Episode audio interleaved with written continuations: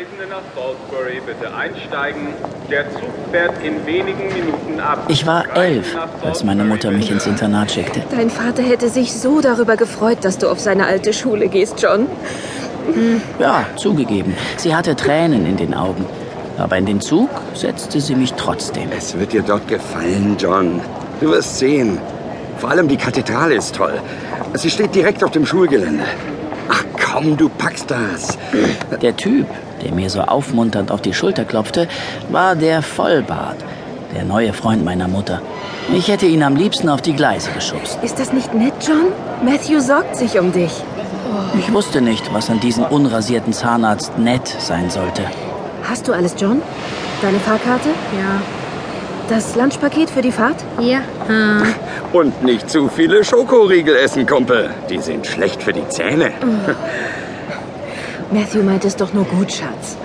Mein Vater war gestorben, als ich vier war. Und natürlich vermisste ich ihn, auch wenn ich mich kaum an ihn erinnerte.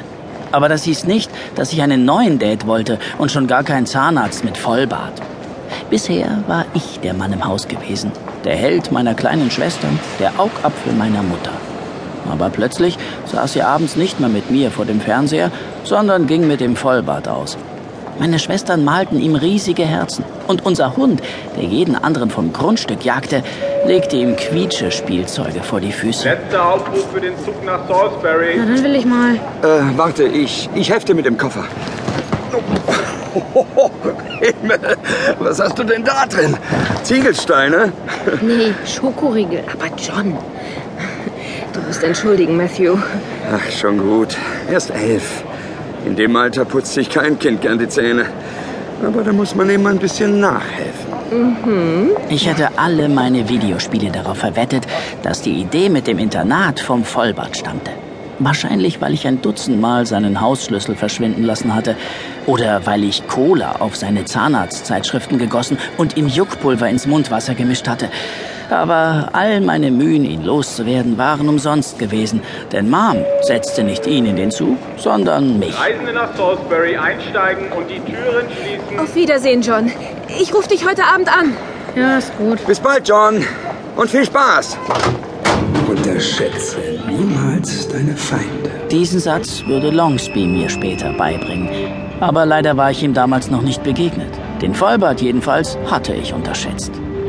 Er war jetzt der Mann bei uns im Haus, während ich mich Mutterseelen allein mit wildfremden Lehrern, schlechtem Internatsessen und neuen Mitschülern herumschlagen würde, von denen die meisten bestimmt stärker und wesentlich klüger als ich waren. Ich hatte noch nie mehr als ein Wochenende ohne meine Familie verbracht. Ich schlief nicht gern in anderen Betten und ich wollte ganz bestimmt nicht in einer Stadt zur Schule gehen, die mehr als tausend Jahre alt und auch noch stolz darauf war. Ich fühlte mich schrecklich, verbannt, verstoßen, Mutter, Hund und Schwestern los. Verflucht sollte der Vollbart sein.